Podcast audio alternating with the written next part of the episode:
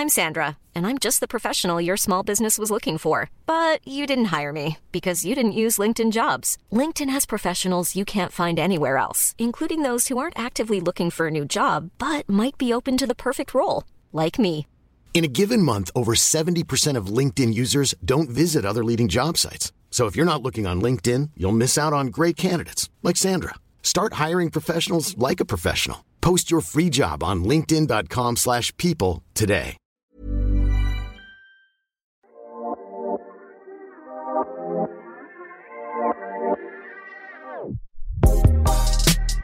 C'est bien la première fois qu'il fait des étincelles avec sa bite.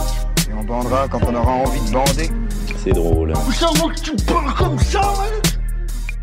Un bonhomme, substantif masculin et adjectif, selon le dictionnaire, c'est un homme bon, vertueux, d'un comportement favorable, agréable à autrui. Alors pourquoi quand on entend? Ils vont voir si je suis pas un bonhomme On a l'impression que ça veut dire autre chose.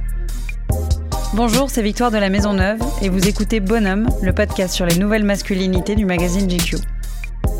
Dans cet épisode, nous avons reçu l'acteur Benoît Magimel à l'occasion de la sortie du film Lola vers la mer où il joue le père de Lola, une jeune fille transgenre.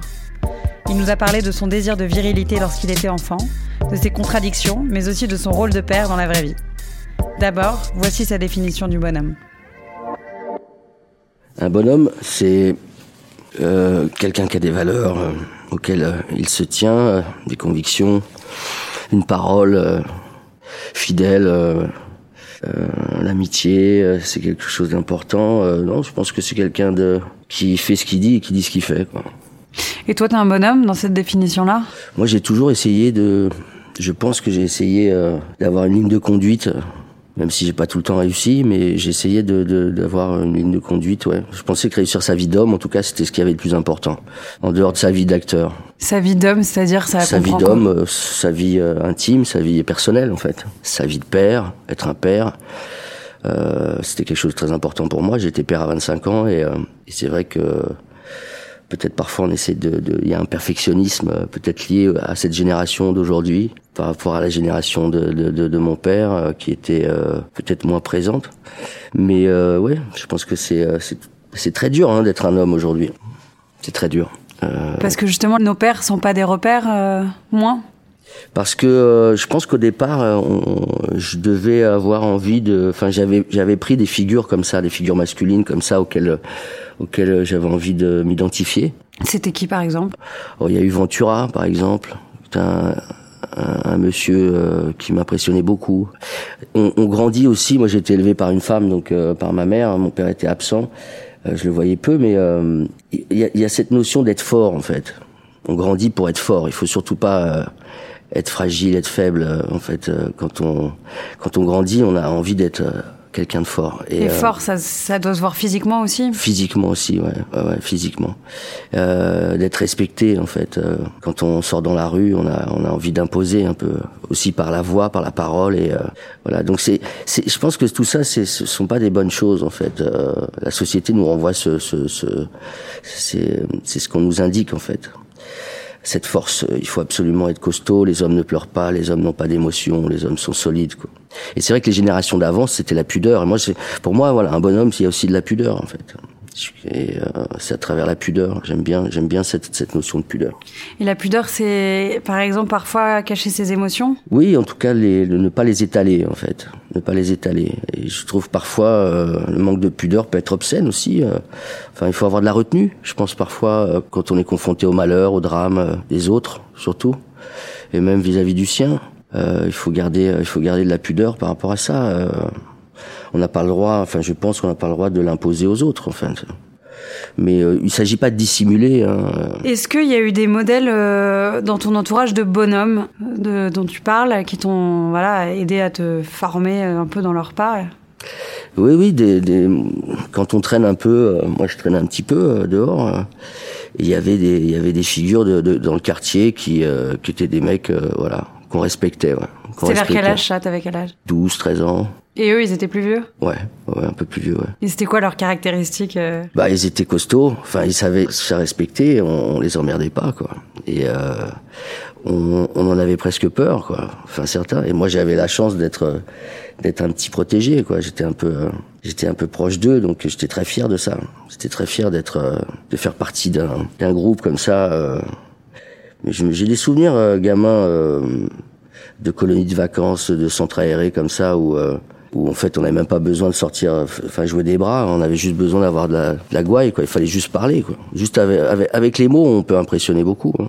Toi, justement, t'étais quel genre de garçon, de petit garçon ou de garçon à cet âge-là, si, si tu te souviens? Moi, je passais mon temps à gonfler le torse. Je me souviens que je me regardais de profil et je trouvais que j'étais tellement fluet, j'étais tellement sec, tellement mince que euh, je passais mon temps à gonfler la, la, cage thoracique pour pour montrer que j'étais plus costaud que je ne l'étais. Et c'est vrai que pendant très longtemps, j'avais, je voulais prendre, je me souviens, je voulais m'épaissir et j'arrivais pas à le faire. Je faisais un peu de boxe, je faisais des petits sports comme ça à droite à gauche, mais et je me souviens que j'avais beaucoup de mal ouais, à prendre de la masse. Et c'était pour être prêt en cas de bagarre ou physiquement par euh... Moi, je me rasais la tête, par exemple. J'avais les cheveux très courts quand j'étais plus jeune. Et quand j'ai voulu faire du cinéma, j'ai compris qu'il fallait que j'arrête de d'avoir cette, cette tête-là parce que euh, j'aurais été cantonné à certains types de rôles et puis c'était élargir. Alors j'ai laissé pousser mes cheveux par exemple. Sauf que dans la rue, euh, avoir une mèche longue, ça passe pas très bien quoi. C'est euh, là on porte une casquette du coup quoi parce que tout d'un coup euh, bah, ça fait moins sérieux quoi. Après euh, c'est peut-être des idées reçues, euh, peut-être que c'était le fruit de mon imagination, mais mais bon euh, quand on quand on se balade dehors, c'est vrai qu'il y a, il y, a, il y a quand même une façon d'être quoi. L'habit fait le moine quand même. Mais ça c'est plutôt dans une vie de quartier où du coup il y a des règles qui sont peut-être un peu plus dures ouais. que. Ouais, c'est ça, c'est ça. Je pense que c'est un, c'est un ordre établi en fait. On, on, on fait moins sérieux quoi. D'un coup, si on veut, on veut jouer et rouler des épaules, euh, si on, est, on veut pas en arriver aux mains, avoir une mèche et juste utiliser la parole, ça marchait pas. En fait, c'était voilà, c'était des trucs. Mais je dis ça, j'avais 14 ans. Hein. Donc voilà, c'est. Euh, c'était c'était c'était des codes quoi simplement une façon d'être quoi.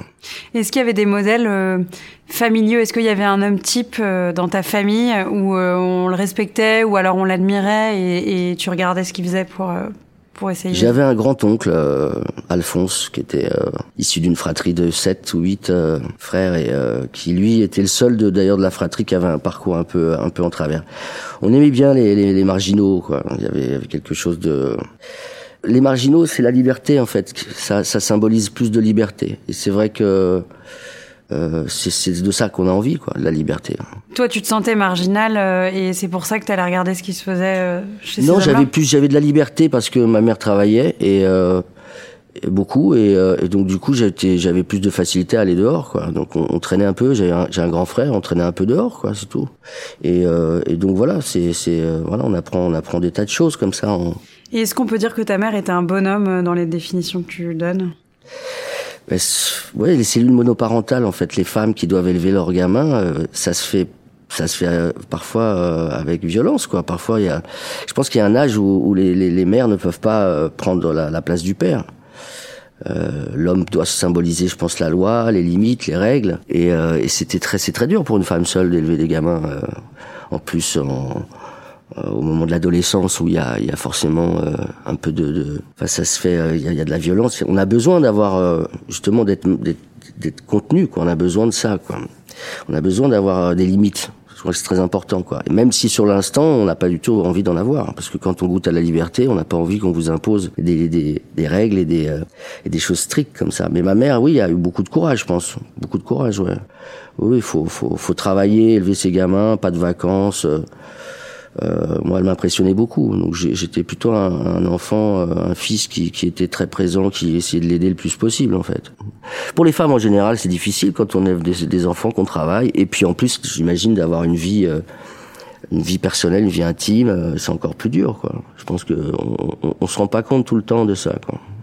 Et tu dis euh, qu'un père euh, a manqué parce qu'il devait représenter la loi et la fermeté, etc. Est-ce que tu penses que c'est toujours le cas aujourd'hui dans le rôle de père? Est-ce que ça a changé? Est-ce qu'il y a plus de... Je pense que les pères euh, aujourd'hui ont fait un, un virage, ont, pris un, un, virage assez, assez euh, opposé. Je pense qu'il y avait, il y a eu tellement un besoin, je pense, de combler un peu ça qu'aujourd'hui les pères sont peut-être trop trop léger quoi c'est-à-dire que c'est plutôt les femmes qui, mettent plus de règles les pères on les voit sortis des, écoles quoi il y a, la volonté d'un père d'être vachement présent aujourd'hui très présent je crois qu'on a, on a, on, a oublié qu'on était aussi censé, voilà, mettre, mettre un cadre et mettre des limites, quoi. Parfois, on est un peu trop cool.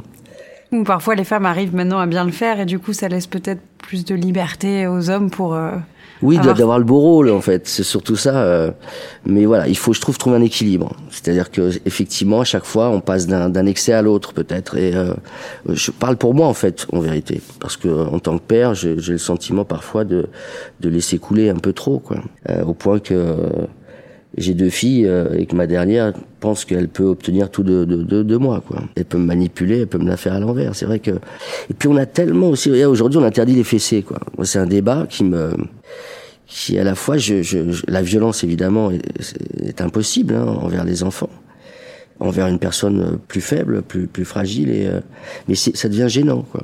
Et je crois que, enfin le constat c'est à force d'interdire, c'est un, un, peu un constat d'échec quoi. Toujours interdire, interdire, faire des lois pour interdire, c'est qu'on n'a peut-être pas fait le travail qu'il fallait quoi. Peut-être d'abord il y a de l'éducation. En, en, premier il faut il faut éduquer d'abord. Et je pense que on, on a vraiment beaucoup de lacunes euh, à tous les niveaux au niveau de l'éducation des mômes quoi. Et, euh, et c'est vrai que j'ai jamais levé la main sur mes enfants, mais une, petite fessée de temps en temps, euh, quand ça a dû, à, ça arrivait très rarement, mais parfois on est obligé de, voilà, on utilise la carotte. Hein, ce qu'on appelle la carotte pour les mômes, c'est terrible. Les mômes négocient sans arrêt aujourd'hui. Donc il y, y a, un souci. C'est vrai que moi je suis élevé à Dolto, j'ai appris euh, avec tous ces principes euh, aujourd'hui sur les enfants et euh, et parfois il faut revenir au bon sens aussi. Je pense que le bon sens est et, et regarder comment autrefois on pouvait faire. Euh, il faut aussi s'en inspirer et, et, ne pas tout rejeter d'un coup. Quoi. Je, je, je, passe pas pour un tortionnaire, vous voyez, mais j'ai peur en disant ça qu'on oh. me prenne pour un père qui. Mais j'aimais bien moi à l'époque quand je voyais mes grands-parents, par exemple, j'avais un grand-père, on parlait pas à table. Voilà, ça mouftait pas. Le jour où il, est, il a disparu, ça a été euh, dans la famille, ça, ça y a une espèce d'implosion quoi. Tout le monde s'est mis à, à, parler à tort et à travers. Quoi. Alors qu'avant, la, la, figure paternelle, voilà, le, le ça, ça, ça, voulait dire quelque chose quoi. Et je pense que le matriarcat, c'est intéressant, mais voilà, à un moment donné, c'est pas, ça ne peut pas être que ça. Quoi. Et je pense qu'à un moment donné, là, il faut une figure masculine pour des enfants, quoi. pour des pour des mômes. Y a, il y a, c'est nécessaire. On a tous un rôle à jouer donc c'est important d'avoir un, un, un, parrain ou euh, un oncle, je ne sais pas, mais d'avoir un référent, quoi. Surtout quand on est un garçon, parce qu'à 13 ans, à 13 ans, c'est à ce moment-là qu'on a besoin d'un référent. On a besoin de s'identifier à quelqu'un, une figure masculine.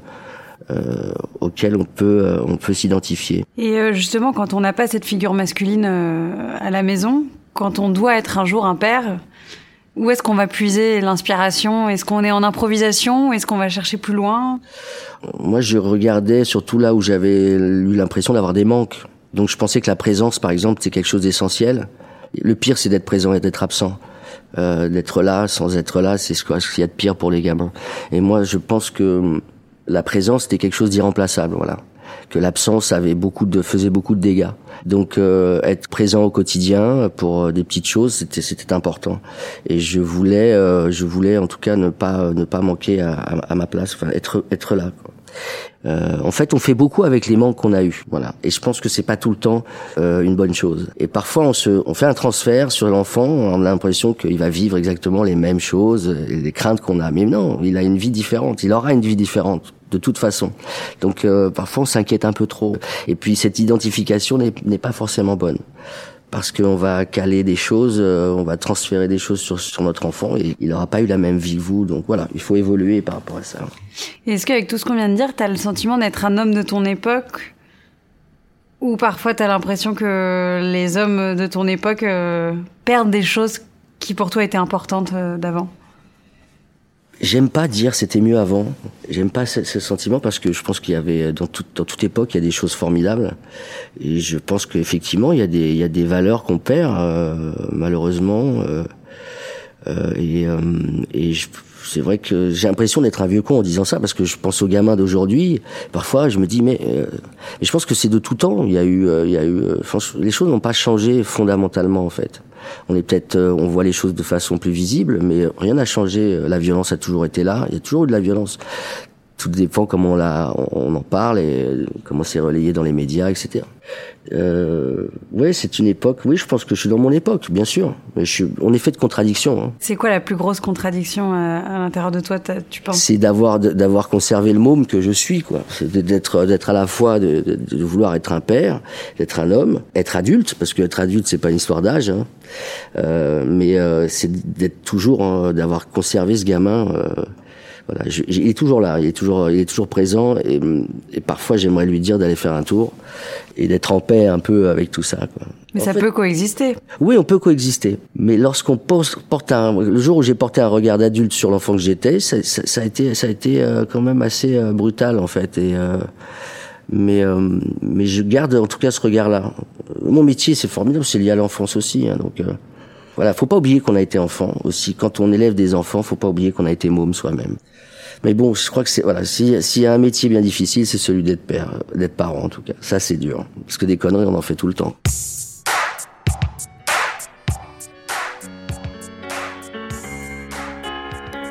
T'es pas né dans la rue, t'es pas né dans le ruisseau, t'es pas un enfant perdu, pas un enfant de salaud. Vu que t'es né que dans ma tête et que tu vis dans ma peau, j'ai construit ta planète au fond de mon cerveau.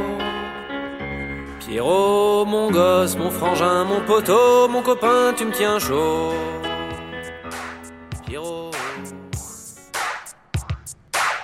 C'est quoi pour toi être viril? C'est euh, c'est de la retenue peut-être. C'est euh, d'être en retenue. Euh, il y a quelque chose de d'ancré dans le sol, c'est d'être solide. Mais c'est vrai qu'il faut quand même quelques, il faut avoir un peu d'épaule quand même. C'est on peut pas être euh, enfin être viril et peser 30 kilos, c'est difficile quoi. C'est euh, c'est une force en fait. Je pense que c'est lié à une force. Pour moi, je symbolise ça de la force, la virilité. Et le comportement aussi, euh, ça peut aller avec. Hein. On peut avoir un comportement qui ne l'est pas, mais euh, avoir des émotions, euh, être sensible, euh, pour moi, fait partie de la virilité aussi. Mais il y a de la retenue et de la pudeur. Ouais, je pense que c'est. En tout cas, c'est comme ça que la plupart des gens euh, peuvent s'identifier. En fait, c'est quand il y a cette pudeur et cette, euh, cette, cette retenue. On a du mal à accepter euh, cette sensibilité des autres. C'est quelque chose qui fait peur. Ça renvoie la sienne, sûrement. C'est une voix aussi. Je trouve qu'une voix aussi, c'est le timbre d'une voix aussi, ça, ça traduit un peu de virilité. C'est voilà, il y a des timbres de voix qui sont très très agréables. T'as souvent, alors, je pense aussi au film que j'ai vu hier, Lola vers la mer, mais t'as souvent des rôles d'hommes assez rigides, assez durs, et en même temps, j'ai envie de dire viril, sans dire que c'est la même chose. Est-ce que tu penses que c'est justement lié à ton apparence physique? Est-ce que tu penses que euh, certains réalisateurs euh, ou directeurs de casting projettent en toi euh, une forme de masculinité assez rigide? Ou assez en force euh, je, je, En fait, ce qui m'intéresse, c'est la contradiction euh, surtout. Et euh, je crois qu'on on est composé de ça, en fait, essentiellement. Et j'ai appris, moi, dans la vie, j'ai appris à chaque fois que derrière toute force, il y avait une fragilité, en fait. Et quand on, à chaque fois qu'on on, on fait des commentaires sur soi, sur ce qu'on ressent, ça cache toujours quelque chose en fait. Ce que j'ai appris, c'est que dès qu'il y avait des commentaires, dès qu'on, qu'une personne voulait montrer, démontrer quelque chose, et en tout cas le, le, le faire entendre, c'était euh, peut-être parce que ça cachait quelque chose derrière qui était dans, dans la contradiction, c'est-à-dire que dès qu'on veut exposer sa force, c'est quelque part on a de la fragilité en soi. Euh... Par exemple, le garçon de 13 ans un peu fluet euh, serait toujours là, mais euh, derrière plus de muscles et, et plus de... Oui, c'est ça. Quand on cherche trop à, à montrer, c'est que quelque part on a des failles et on a peur de quelque chose, je pense. Et je crois que, en fait, l'être humain euh, passe son temps à avoir peur. Parfois, on se rend même pas compte, mais je crois que c'est la peur, voilà, de pas être assez fort, la peur de pas être assez viril, la peur de que les gens pensent que vous êtes comme ci ou comme ça, la peur d'être euh, démasqué dans, dans, dans, ces différences. Donc, on, on, met en avant tout un tas d'éléments pour pouvoir euh, voilà fausser le jugement. Mais je crois que en fait à chaque fois qu'on essaye de trop démontrer, c'est que effectivement ça cache quelque chose. Donc c'est ça que j'ai pu apprendre moi dans la vie, c'est simplement toutes ces contradictions. Et donc euh, je pense que quand on voilà les, personnages, les rôles au cinéma sont intéressants dans ce sens-là. Quand j'ai commencé à, faire des, des, des, films, notamment je me souviens des voleurs de Téchiné où je devais jouer un, un jeune malfrat euh, bah, j'étais assez sec, j'avais pas, voilà, je me, j'avais pas forcément euh, pour moi la carrure qu'il fallait, quoi. Oui. Et, euh, et donc je forçais le trait un peu plus. Voilà, il fallait que je, je durcisse un peu euh, le propos, quoi. durcisse un peu mes traits, ma façon d'être, ma façon de me tenir. Mais ça marchait. Oui, ça fonctionne, bien sûr, ça marche, ça marche. Tous ceux que j'ai rencontrés dans ma vie qui étaient très, qui étaient des gens peut-être dangereux parfois, euh, impressionnants parce qu'ils avaient, ils avaient, voilà, on savait qu'ils avaient un, un, certain bagou et, et, et un passé. Euh, c'était des gens qu'il fallait pas embêter. C'était des gens qui ne laissaient, euh, enfin, qui ne, qui n'étaient pas en démonstration de force, quoi. Ils étaient extrêmement détendus tout le temps, quoi. Très souriants. Les gens les plus dangereux sont les gens souriants, les gens euh, détendus justement, et ceux qui sont toujours en train d'essayer de. de, de, de c'est comme quand on dit un chat qui a un chien qui aboie ne mord pas. C'est ça. Les chiens les plus dangereux, c'est ceux qui arrivent par derrière, la tête basse, silencieux. Et euh, voilà, ça, ça c'est quelque chose que j'ai pu euh, remarquer en fait, et j'ai appris aussi à, à, à, être différent justement dans mes attitudes. Euh, à changer quoi et à se détendre un peu et à me détendre aussi euh, voilà on apprend des autres quoi. C'est ça les contradictions. Et ce personnage dans Lola vers la mer c'est un père qui est qui est qui est, euh, qui est désespéré quoi. Je pense que, sa sensibilité elle apparaît au départ mais encore une fois on se cache derrière tout ça quoi. C'est surtout une façade parce qu'effectivement il vient d'une génération où on peut pas se laisser aller à, à ses émotions et on doit on doit les étouffer. Et euh, donc tu parles de peur. Est-ce que aujourd'hui euh, tu des grandes peurs comme ça qui te restent ou ça change depuis que tu avances euh? Ah, oui, dans l'âge. Oui, bah en fait, avant, je, je, je, peut-être c'est un sentiment euh, de jeunesse, mais c'est la liberté, c'est l'impression d'être immortel en fait, qu'on peut rien nous arriver. Mais c'est plutôt la peur de mourir ou au Euh, contraire, il a pas oui, de peur avec avec les années là, les, les années qui passent, il y a la peur de mourir. Ouais, ouais. La peur de mourir, d'être conscient, parce que finalement, c'est euh, la peur de mourir par rapport aux autres, quoi, par rapport à- aux gens qu'on aime, par rapport à sa famille. Euh, En fait, c'est surtout ça le drame, c'est d'imaginer que demain, je pouvais, si je disparaissais, je laisserais ma femme, mes enfants, et, euh, et c'est en ça que c'est le, le plus difficile pour moi, c'est d'imaginer euh, ne plus être là pour eux, en fait. euh, c'est des peurs qui étaient pas là avant pas assez j'étais pas conscient en fait je me rendais pas compte.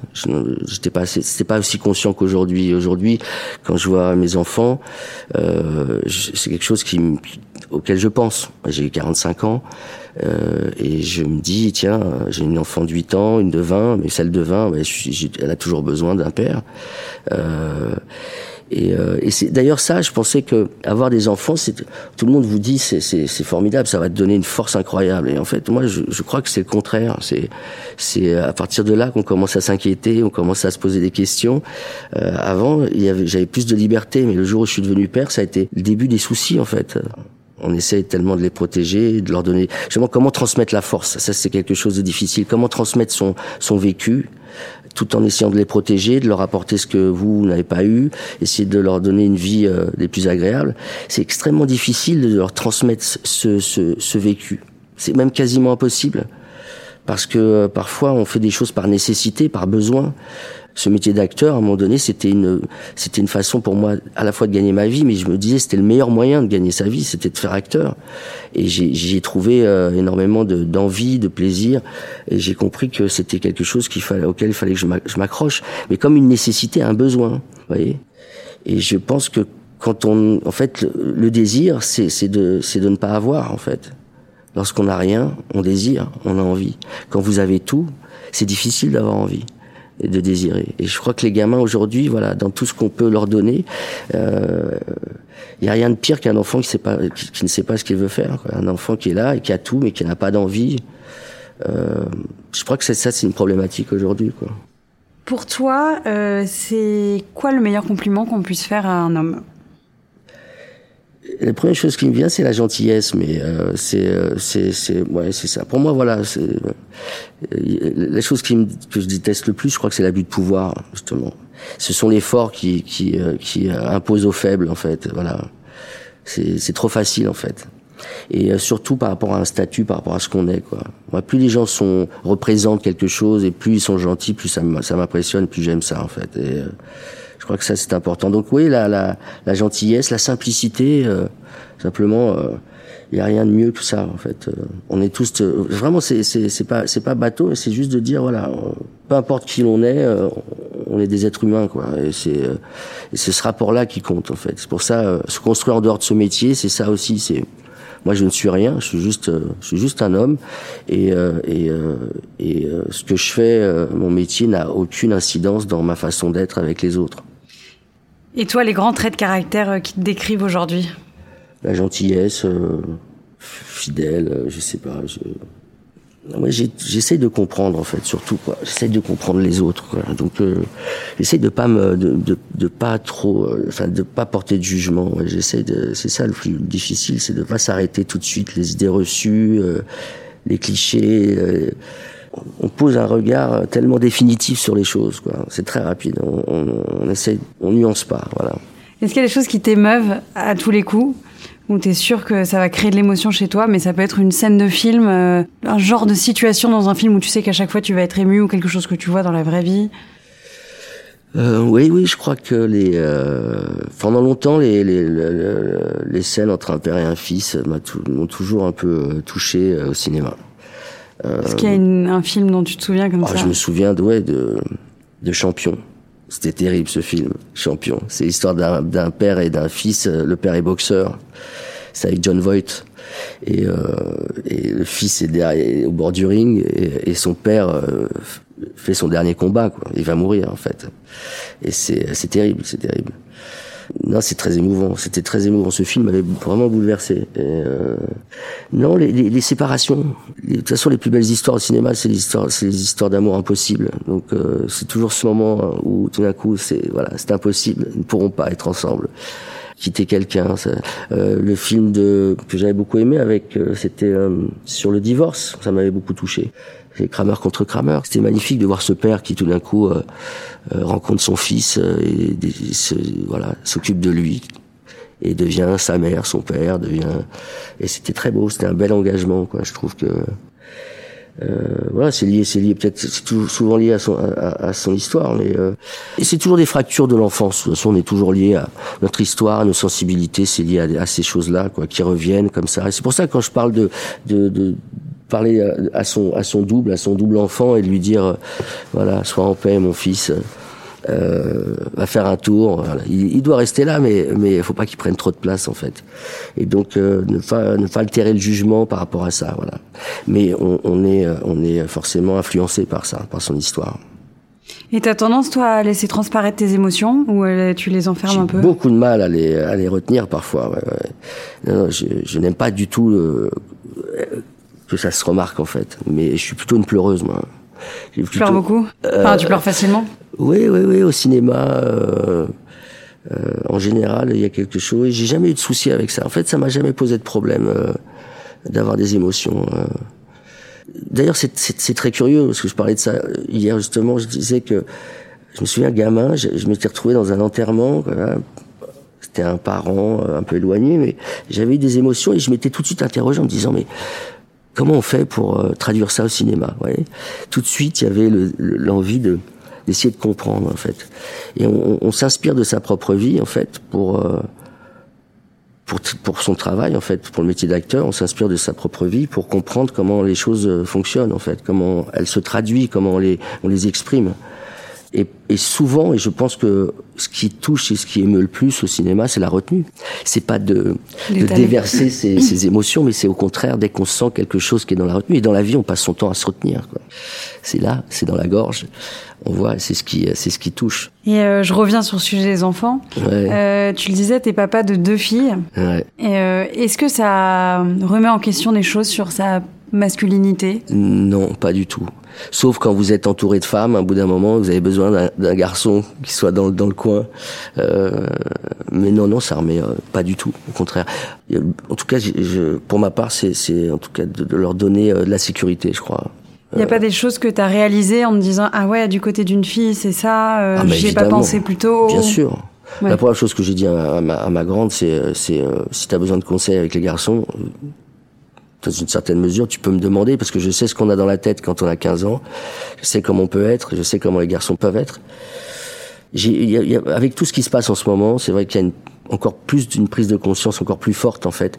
Et, et c'est en parlant autour de moi, euh, en discutant avec des femmes, euh, à quel point j'ai pu réaliser à quel point c'est peut être difficile d'être une fille. Je trouve que c'est plus inquiétant. Voilà. Moi, la, la seule chose que j'ai voulu, c'est ce que j'ai, ce que j'essaye de faire, c'est je, je voudrais qu'elles apprennent à se défendre qu'elles apprennent à, à, à, rendre des coups si elles se font agresser. En fait, c'est la seule chose que j'aimerais, c'est qu'elles puissent se défendre physiquement euh, si elles ont des soucis, si, elles ont des problèmes. J'ai dit à ma grande, elle a commencé à faire de la boxe, et je pense que c'est important. C'est important de pouvoir se défendre parce que c'est que là-dessus souvent que ça ça, ça joue vachement sur ça. Oui, ou après quand on a des garçons, les éduquer de l'autre côté justement pour. Euh, et les garçons, c'est aussi de leur apprendre justement à, à aussi euh, faire appel à leur sensibilité. Mais je crois que c'est, on est comme ça. Je pense que la, la sensibilité, ça ne s'apprend pas. Je pense que c'est quelque chose qu'on a en soi.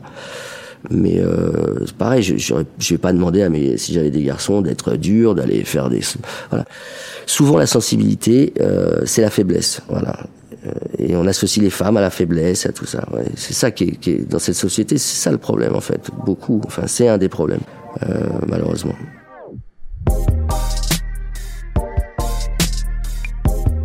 Si vous avez aimé et que vous écoutez Bonhomme sur une appli de podcast, n'hésitez pas à lui mettre 5 étoiles et à commenter. Si vous écoutez sur Audible ou Spotify, c'est super, partagez. Si vous écoutez sur YouTube, vous pouvez liker, partager et commenter. On prendra le temps de vous répondre. C'était Victoire de la Maison Neuve et on se retrouve dans deux semaines pour un prochain épisode de Bonhomme. À bientôt!